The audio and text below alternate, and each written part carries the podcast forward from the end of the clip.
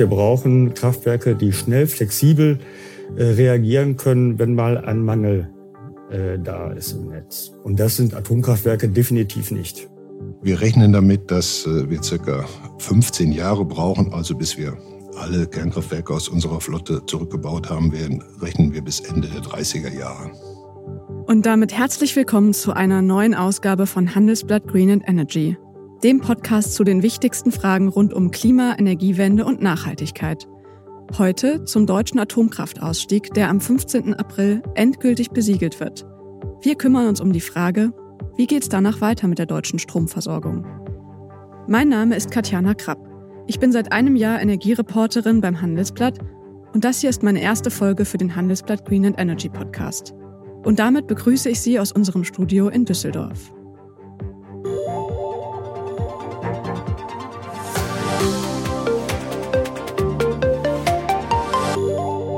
Fukushima. Mit diesem Wort verbinden die meisten Menschen wohl bis heute die 40 Meter hohe Flutwelle, die im März 2011 auf Japans Küste traf.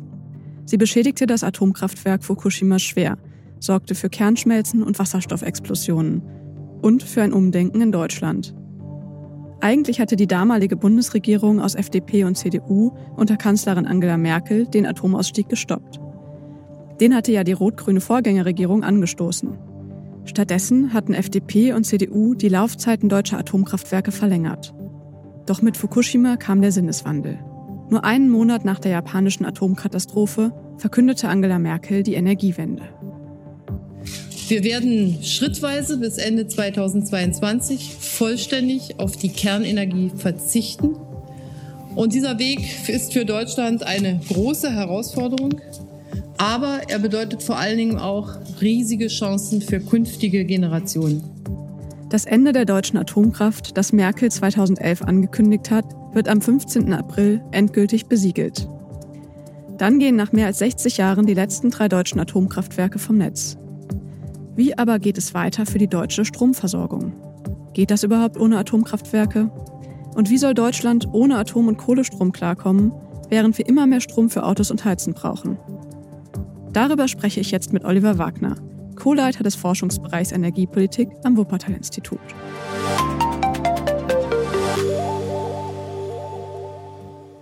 Hallo, Herr Wagner. Guten Tag, Frau Krapp.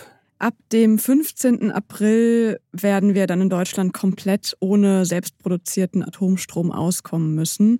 Wie viel fällt denn da weg? Also wie viel Strom haben die letzten drei Atomkraftwerke denn zuletzt in Deutschland erzeugt? Kann man gar nicht so ganz genau sagen. Im letzten Jahr waren es rund sechs Prozent gewesen. Also, und jetzt im Streckbetrieb verlieren die Kraftwerke ja auch ein Stück weit an Leistung. Also unter sechs Prozent kann man sagen. Mhm.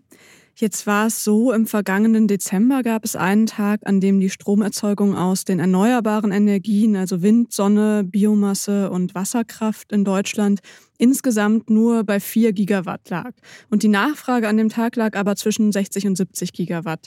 Da konnte Deutschland mit den ganzen fossilen, also Gas, Kohle und den Atomkraftwerken, diesen Bedarf nicht komplett decken. Das heißt, es mussten zeitweise 5 Gigawatt importiert werden die Atomkraftwerke, die wir jetzt abschalten, machen insgesamt ja so 4 Gigawatt aus. Und ähm, künftig müssten wir dadurch natürlich in so einer Extremsituation noch mehr Strom importieren. Wie problematisch ist das denn? Also müssen wir sicherstellen, dass Deutschland sich zu jeder Zeit komplett selbst mit Strom versorgen kann? Das brauchen wir nicht. Wir sind ja in einem europäischen Netz integriert und das ist auch gut so.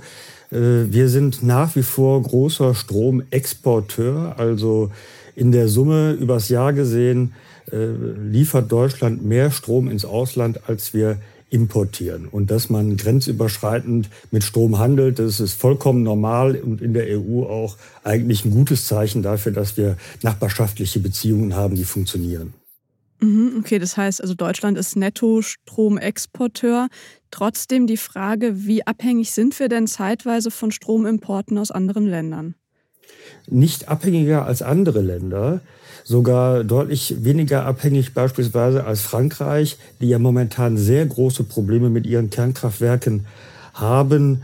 Also ähm, von daher viele Kraftwerke, die nicht in Betrieb sind und Da ist klar, äh, wenn, wenn da von den 26, wenn 26 Kraftwerke von, ich weiß nicht, 56 nicht laufen, dann müssen die eben Strom importieren und da helfen wir sozusagen aus.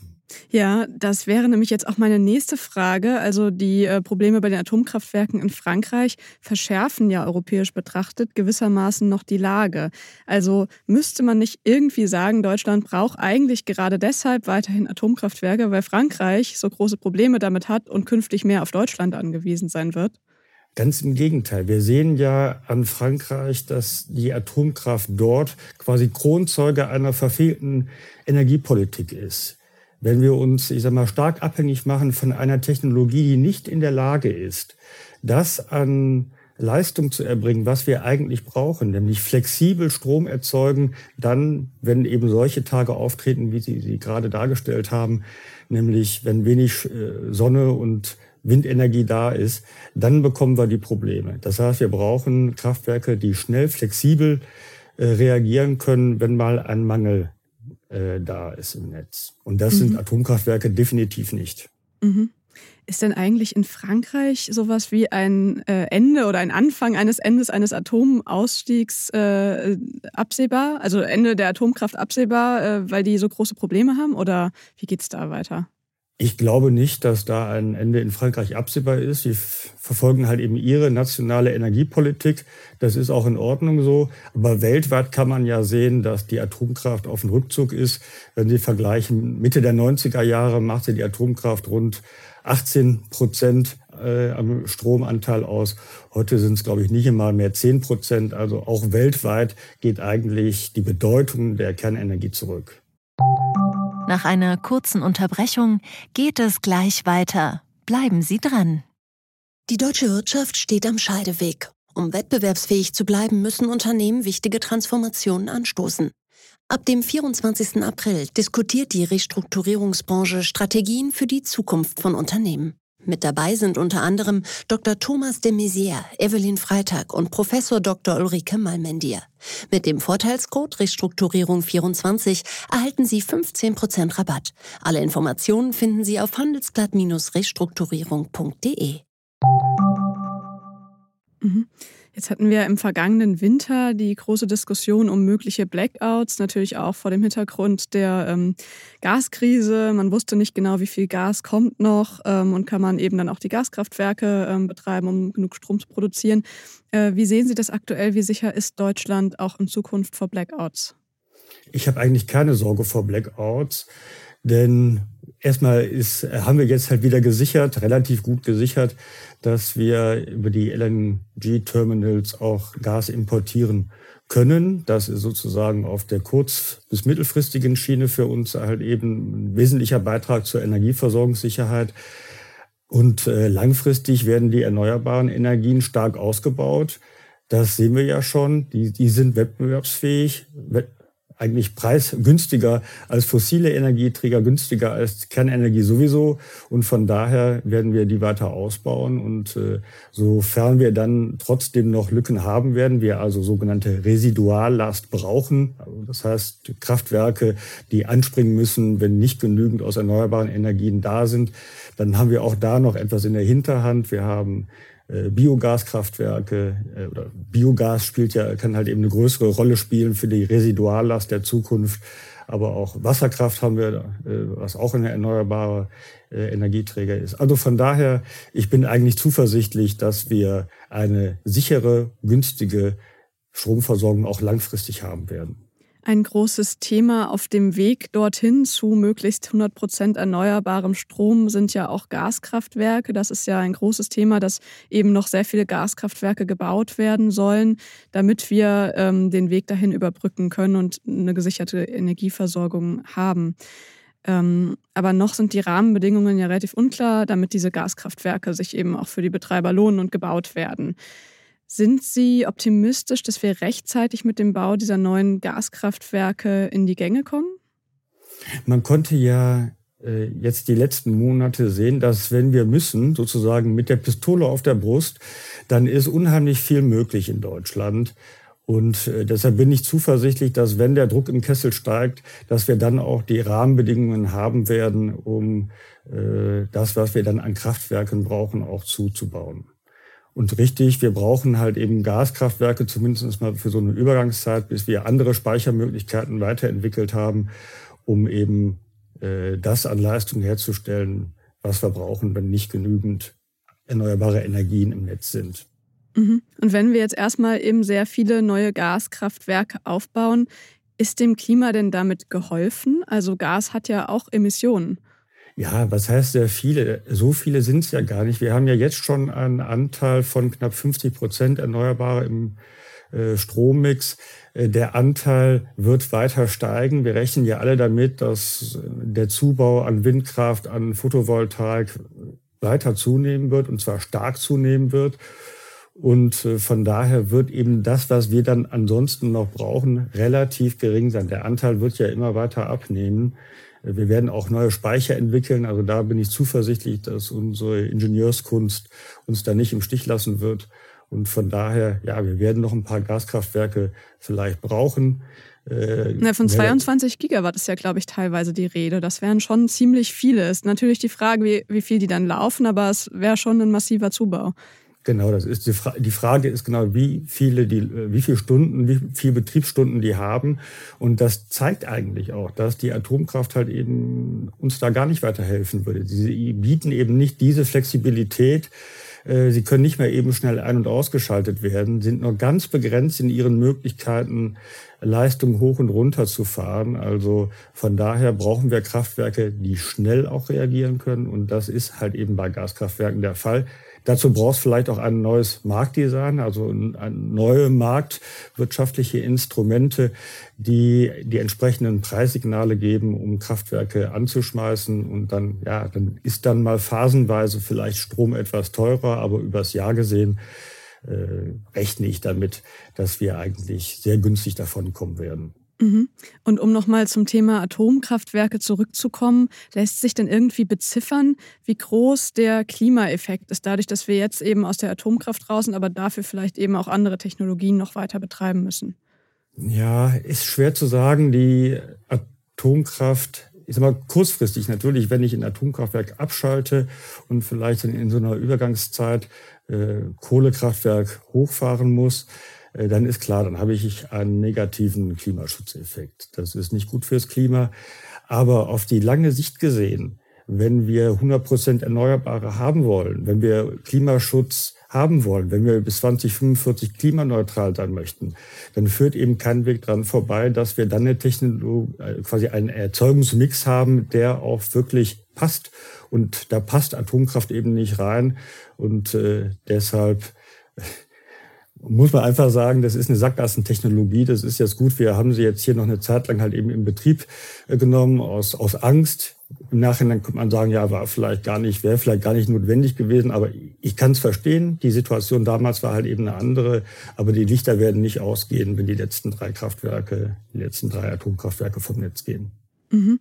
Trotz allem ist das ja ein Weg, den nicht so viele andere Länder gehen, also den Atomausstieg jetzt zu machen. Ähm, warum ist das in Deutschland jetzt so wichtig und in anderen Ländern noch nicht so ein Thema? Das kann ich Ihnen nicht sagen, was andere äh, Länder da halt irgendwie denken. Wie gesagt, international muss man sagen, hat die Bedeutung der Atomkraft deutlich abgenommen. Wir haben nur noch halb so viel wie in den 90er Jahren an äh, Anteil Atomenergie beim äh, Strommix. Insofern bin ich zuversichtlich, dass auch andere Länder dann dem deutschen Beispiel folgen werden. Also wenn wir hier in Deutschland als große Industrienation, äh, als Exportweltmeister, als äh, viertgrößte Volkswirtschaft der Welt, wenn wir den Beweis erbringen, dass man äh, eine klimaneutrale Strom- und Wärmeerzeugung äh, sicherstellen kann äh, und das auch noch volkswirtschaftlich äh, sinnvoll darstellen können, dann bin ich zuversichtlich, dass andere Länder unserem guten Beispiel folgen werden. Mhm. Und apropos gutes Beispiel, wie zuversichtlich sind Sie, dass das mit dem Kohleausstieg denn auch in Deutschland klappt bis 2038 spätestens? Da bin ich sehr zuversichtlich.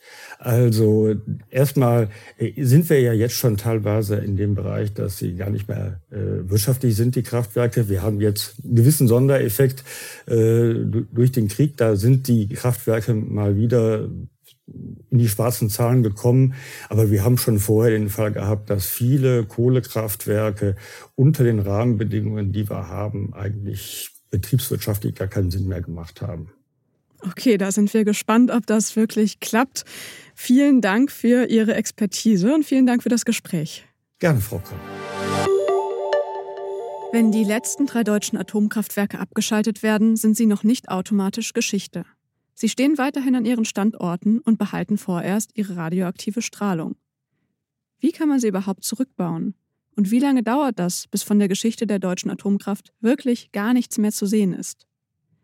Genau diesen Fragen wollen wir jetzt nachgehen. Und zwar mit Michael Bongartz, Mitglied der Geschäftsführung von Preußen Elektra und zuständig für den Rückbau der Atomkraftwerke, die das Unternehmen besitzt.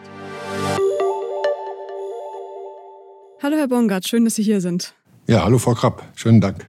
Preußen Elektra hat ja mit Kronen und Brockdorf äh, zwei der drei Atomkraftwerke betrieben, die letztes Jahr, also beziehungsweise Ende 2021 vom Netz gegangen sind. Und aktuell betreiben sie noch ISA 2 in Bayern. Das ist eines der letzten drei Atomkraftwerke, die jetzt Mitte April vom Netz gehen sollen. Ähm, wann fangen Sie denn dann an, ISA 2 zurückzubauen? Ja, zum Zeitpunkt der Abschaltung vom Kernkraftwerk Gronde war ich selber Kraftwerksleiter in Gronde und das war für die Mannschaft und uns alle schon äh, der traurigste Moment sozusagen in der Geschichte des äh, Kraftwerks. Aber konkret zur Frage, wann geht's mit dem äh, Rückbau los? Der geht eigentlich schon viel früher los, indem man äh, die Genehmigung beantragt. In der Regel circa vier Jahre Vorlauf vor dem eigentlichen Abstelltermin beantragen wir die Genehmigung bei der zuständigen Behörde. In der Regel ist das ein Umweltministerium und beginnen dann schon die Vorbereitungen. Aber so richtig los geht's dann erst mit Erteilung der Abbaugenehmigung und dann können wir erst mit der eigentlichen Stillsetzung der Systeme und mit dem Rückbau von Komponenten beginnen. Es gab ja Diskussionen in der Bundesregierung ähm, um den genauen Zeitpunkt der Abschaltung der Atomkraftwerke. Also erst sollten sie ja Ende des letzten Jahres vom Netz gehen, dann wurde der Streckbetrieb eben nochmal äh, eingesetzt bis Mitte April. Wie lange wäre es denn möglich, wenn jetzt zum Beispiel sich die Politik doch nochmal anders entscheiden würde und sagen würde, wir wollen vielleicht doch nochmal verlängern? Ähm, wie lange ginge das? Oder wann ist der Zeitpunkt erreicht, wo diese Atomkraftwerke so weit zurückgebaut sind, dass man sie wirklich nicht mehr in Betrieb nehmen kann?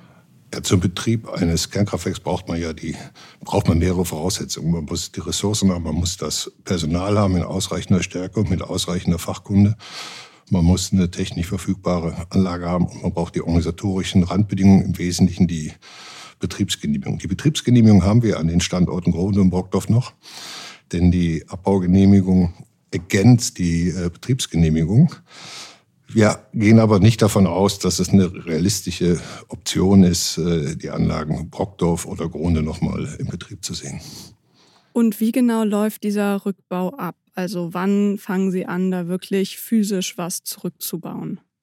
Ja, nachdem wir die Zeit bis zur Erteilung dieser ersten stelligen Abbaugenehmigung nutzen, um uns auf den eigentlichen Rückbau äh, vorzubereiten und erste Systeme vielleicht äh, in Abstimmung mit der Behörde außer Betrieb zu nehmen, beginnt dann mit Erhalt der Genehmigung das eigentliche Stillsetzen von Systemen, die nicht mehr benötigt werden für den Restbetrieb.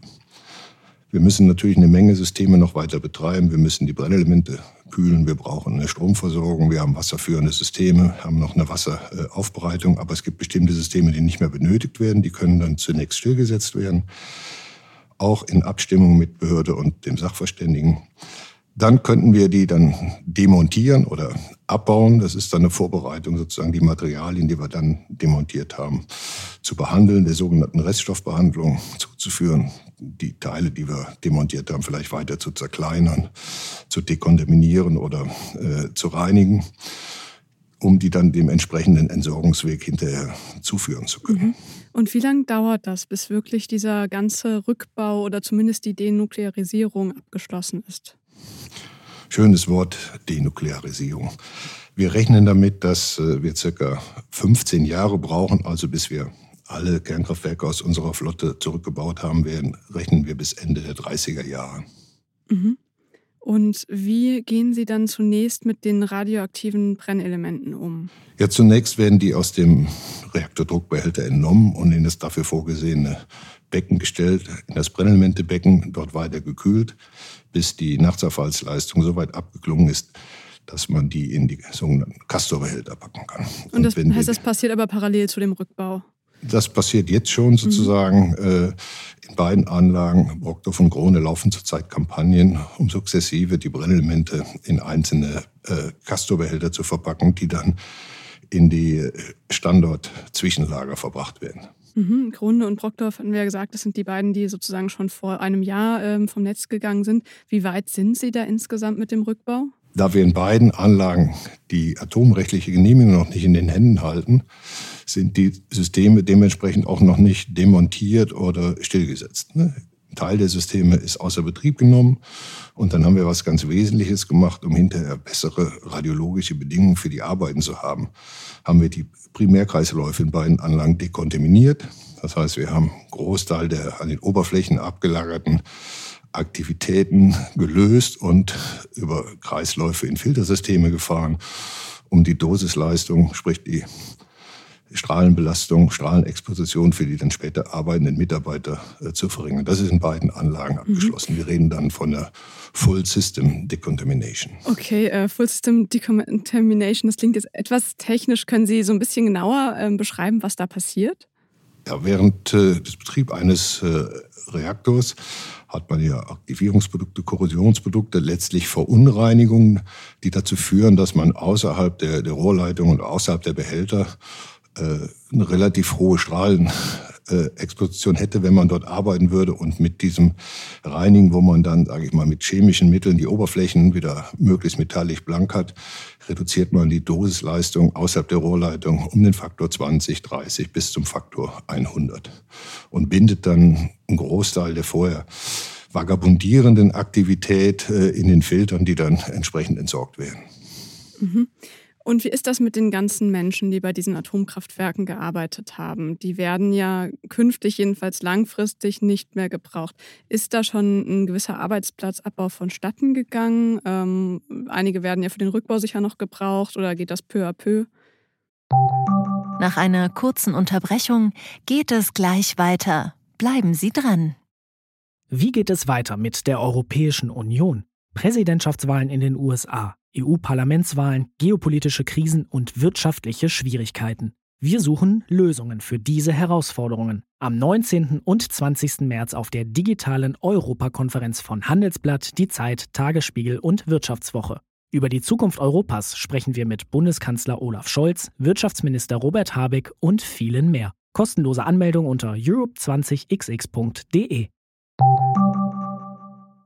Wir haben hier bei der Preußen Elektra Kernkraftwerke eigentlich in allen Stadien des Rückbaus. Wir haben mit äh, Würgassen und Stade zwei Standorte, die schon lange stehen, die auch äh, nach Würgassen äh, äh, geschaut schon vollständig nuklear zurückgebaut sind. Dann haben wir die Anlage Stade, dann sind Anlagen 2011 vom Netz gegangen nach Fukushima und Grafenrheinfeld nach 2015. Von daher wissen wir eigentlich relativ gut, welches Personal und welche äh, Fachkunde wir zu welchem Zeitpunkt benutzen und haben ein ganz gutes Gefühl, zu welchem Zeitpunkt wir wie viel Eigenpersonal noch äh, benötigen. Insofern wie, haben wir für alle Anlagen zahlen? einen Fahrplan. Mhm. Ja, für so ein Kernkraftwerk im Betrieb, für eine Einzelblockanlage können Sie mit circa 300 Mitarbeitern rechnen. Das ist dann, wenn wir die erste Personalreduktion machen, liegen wir vielleicht so bei 260, nach ein paar Jahren bei 180. Dann geht's über 150 äh, Mitarbeiter und zum Schluss sind es dann vielleicht noch 70 oder 80. Jetzt mhm. haben wir Standorte, da sind noch gut 40 Mitarbeiter oder okay, 12, 13, 12, 13 Mitarbeiter in Bürgersen. Zurück, okay. Und, und, wir haben für die Mitarbeiter viel getan. Wir haben ein sogenanntes Zukunftssicherungspaket abgeschlossen, schon vor Jahren, als sich der Rückbau sich abzeichnete. Äh, haben damit auch den Mitarbeitern eine relativ langfristige Arbeitssicherheitsperspektive gegeben. Bis Ende 2029 wird es keine betriebsbedingten Kündigungen geben. Mhm. Die Mitarbeiter haben aber die Möglichkeit, wenn Arbeitgeber und Arbeitnehmer sich einig sind, Vorruhestandsverträge abzuschließen. Und okay. da wir nicht die jüngsten Mitarbeiter in unseren Kernkraftwerken haben, äh, korreliert das Personal, was wir brauchen, von der Anzahl her relativ gut mit dem altersbedingten Austritt der Mitarbeiter, die sich dann irgendwann vielleicht auch in die Rente äh, verabschieden, mhm. ergänzt um Vorruhestandsregelungen. Okay, ja, das hilft natürlich. Aber wie ist es denn, wie hoch sind denn die Kosten, die anfallen äh, über diese gesamte Laufzeit des ähm, Rückbaus eines Atomkraftwerks? Ja, wir haben circa sieben Milliarden zurückgestellt während des Betriebes. Und das ist auch das Geld, das wir benötigen, um die Anlagen zurückzubauen, soweit bis halt nur noch die entsprechenden Zwischenlager an den Standorten sind, beziehungsweise wir das Anlagengelände äh, noch überführt haben in eine Nachnutzung. Und das ist dann ähm, in erster Linie wirklich für die Rückbaumaßnahmen oder für das Personal? Ähm, oder wo fallen da die großen Kosten an? Das, so ein Rückbau eines Kernkraftwerks ist ja wie so ein Hausbau äh, rückwärts. Man muss erstmal alles äh, rausnehmen, was mobil ist. Dann äh, geht's an die Immobilien, an die unbeweglichen Dinge. Da gehen wir von innen nach außen. Wir haben am Anfang sehr anspruchsvolle äh, äh, Tätigkeiten, wenn wir die Einbauten des Reaktordruckbehälters zerlegen oder im nachgelagerten Punkt dann den eigentlichen Reaktordruckbehälter oder die Dampferzeuge aus den Anlagen äh, entnehmen. Und sukzessive sinkt dann der, äh, auf der Personalbedarf und die Arbeiten verschieben sich dann. Während am Anfang vielleicht Stillsetzung, Demontage, Reststoffbehandlung im Fokus stehen, verschiebt sich das hinterher auf Gebäudedekontamination und Freigabe oder auf konventionellen Abriss oder auf die Geländefreigabe. Mhm. Je nachdem, was in dem einzelnen Stadium des Rückbaus gerade erforderlich ist. Und wenn die Kernkraftwerke dann irgendwann mal so weit zurückgebaut sind, dass sie denuklearisiert sind und dass da wirklich nur noch die Gebäude stehen. Was macht man dann damit? Also reißt man die Gebäude definitiv ab oder kann man die irgendwie noch nutzen? Das muss man sich äh, standortspezifisch anschauen. Die Gelände, die wir haben, sind ja industriell sehr gut erschlossen. In der Regel gibt es einen Gleisanschluss oder es gibt einen äh, Schiffsanleger. Es gibt eine gute Anbindung an das Stromnetz. Wir mussten ja den Strom auch abführen. In der Regel ist ein Umspannwerk in der Nähe. Und wir sind sehr daran interessiert, für alle Standorte eine gute Nachnutzungsmöglichkeit zu finden. Natürlich immer in Abstimmung mit den Kommunen, mit den entsprechenden Städten und Gemeinden unter Berücksichtigung der entsprechenden Entwicklungspläne oder der Bebauungspläne, die da vorliegen. Was käme da so in Frage? Es sollen ja jetzt sehr, sehr viele neue Gaskraftwerke in Deutschland entstehen, die wasserstoff-ready ähm, sind. Äh, käme sowas in Frage oder vielleicht auch erneuerbare Energien? Prinzipiell käme das in Frage, nur werden wir wahrscheinlich aufgrund des Zeithorizonts, über den wir eben gesprochen haben, hier zu lange brauchen. Ich glaube nicht, dass man dann noch Gaskraftwerke in 10, 15 Jahren baut. Wenn, dann müssten die ja recht schnell gebaut werden.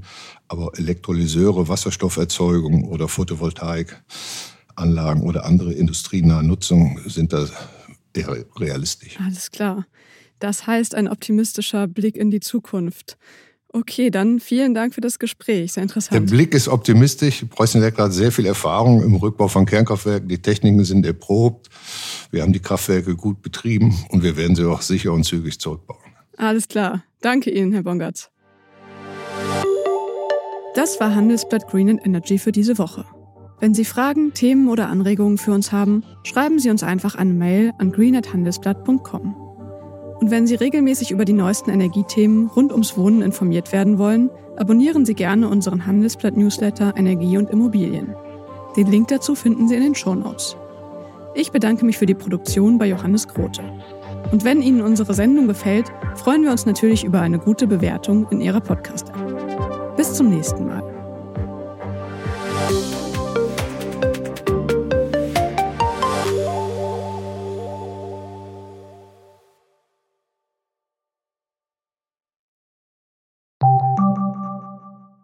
Die Welt steht vor gewaltigen Herausforderungen. Zum einen die Energiewende voranzutreiben und gleichzeitig den Klimawandel einzudämmen. Und auch der Energieträger Wasserstoff gewinnt weltweit immer mehr an Bedeutung. Doch wie geht es weiter? Erfahren Sie mehr auf dem Handelsblatt Wasserstoffgipfel 2024 am 12. und 13. Juni in Essen. Infos unter handelsblatt-wasserstoffgipfel.de. Mit dem Vorteilscode Wasserstoff 2024 erhalten Sie einen Rabatt von 15% auf die Tickets.